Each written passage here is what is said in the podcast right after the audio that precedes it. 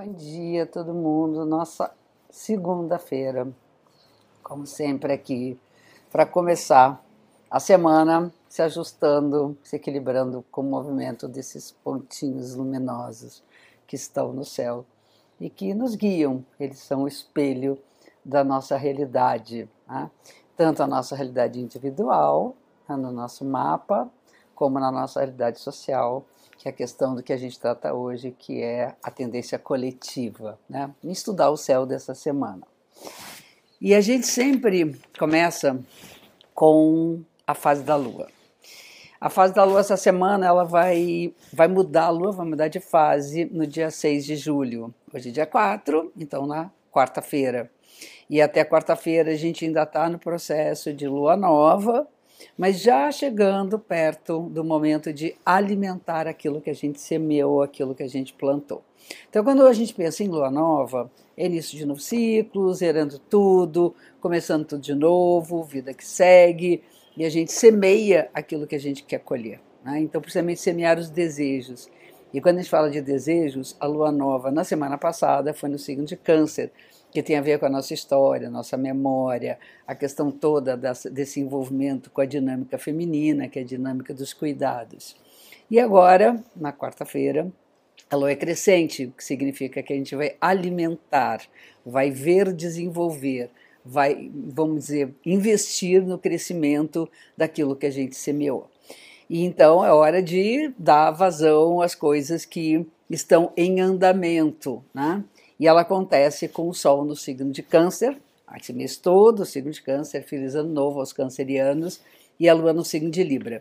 É interessante que essa Lua crescente, ela põe face a face dois valores ditos dos cuidados, da questão dos afetos.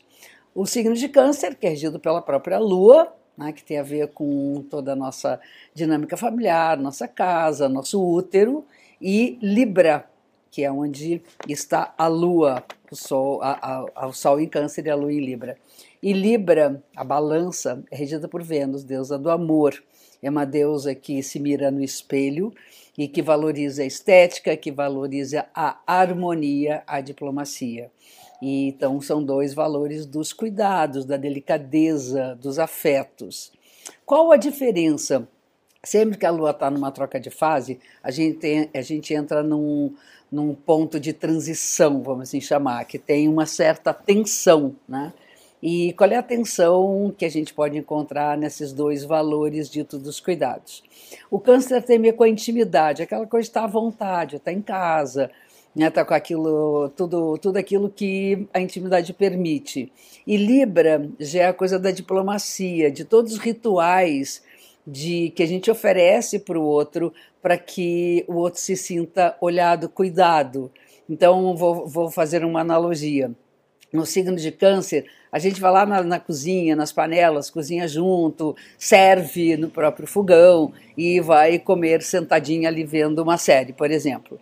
No signo de Libra, não, você serve com o seu melhor, uh, enfim, a sua melhor indumentária, né? Você enfeita a Vênus, você enfeita o seu cenário, para que o outro se sinta super bem olhado, super bem cuidado. Então, o que, que significa? Que as relações elas têm que ser íntimas, mas a gente tem que ter cuidado, não é qualquer intimidade que faz com que a gente se sinta efetivamente, uh, vamos dizer, acolhido, não é qualquer intimidade. Então, é importante a gente falar sobre os afetos durante essa fase. Aproveitando, hoje já foi lançada a primeira aula de três aulas gratuitas, é um curso de iniciação à astrologia totalmente gratuito, para que vocês possam uh, dar, dar início a esse movimento de aprofundamento do estudo da astrologia. Hoje é quarta-feira, aí depois a próxima aula é amanhã e a outra no dia 7. Então são três aulas, a inscrição está na bio do Instagram está nos, na, na legenda do YouTube. Vamos lá. Quais as outras questões que a gente tem hoje? A gente tem uh, no dia, entre hoje e amanhã, a passagem de Marte para o signo de Touro. Isso, gente, é perseverança pura, resistência pacífica. É mais ou menos aquela ideia de água mole em pedra dura, tanto bate até que fura. é um aspecto que eu tenho uh, contato com isso, eu sei o que, que é isso durante a vida, porque eu nasci com Marte no signo do touro. Então, aquela coisa assim, eu vou lá e persisto, persisto, persisto. E é uma coisa interessante, porque é uma relação de luta pacífica, até passiva, né? sem enfrentamento, só com aquela corpulência do touro. Agora, se a gente perder a paciência, isso não, não tem para ninguém, porque o touro sai disparado e não vê nada pela frente. Então, o momento hoje pede que a gente lute com essa resistência sem agressividade. Marte também é um signo regido por Vênus, que tem a ver com os afetos, que a gente lute cuidando de quem a gente ama e daquilo que a gente gosta, né, daquilo que nos dá prazer. Então é uma, um enfrentamento da vida para que a gente conquiste nessas lutas da vida um tanto de prazer.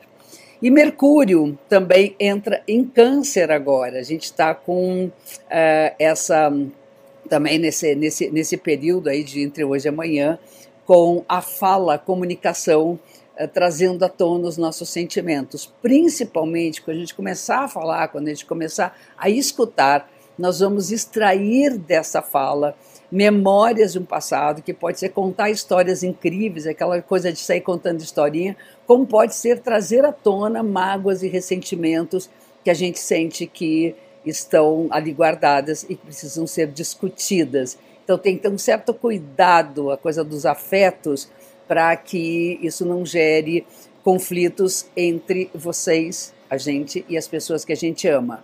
Depois nós temos também, nesse mesmo período do início da semana, um aspecto favorável entre Mercúrio e Marte.